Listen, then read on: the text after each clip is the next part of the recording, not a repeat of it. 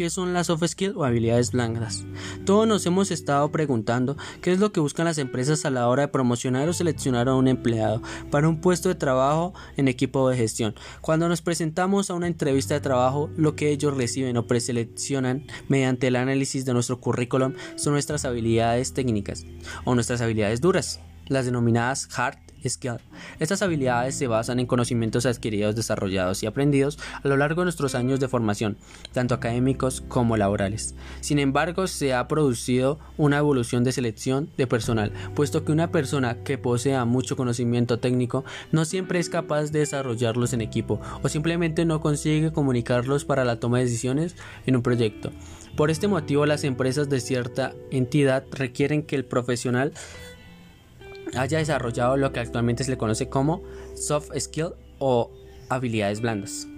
En el momento en el que nos enfrentemos a una entrevista de trabajo frente a la empresa que demanda nuestros servicios, nos damos cuenta de que tratan de buscar un perfil por ciertas habilidades para trabajar en equipo y que dispongan de destreza frente a unas negociaciones y a la toma de decisiones y que tengan facilidad para relacionarse o comunicarse y liderar un proyecto.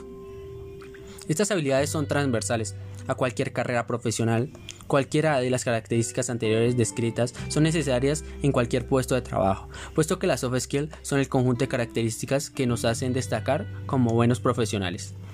Son los talentos que hacen que sepamos comunicarnos correctamente, dirigir un grupo de personas, solucionar un conflicto entre compañeros o saber motivar y realizar una escucha activa, haciendo así que un profesional sea un punto de integración en la empresa aportando valor a la misma. Según un estudio realizado por NACE, las habilidades más valoradas en los profesionales son habilidad de comunicación, la capacidad del profesional para adquirir, procesar y desarrollar información, la capacidad de toma de decisiones y resolución de conflictos, trabajo en equipo, gestión de tiempo, habilidades de planificación, organización y priorización del trabajo, la capacidad de negociación.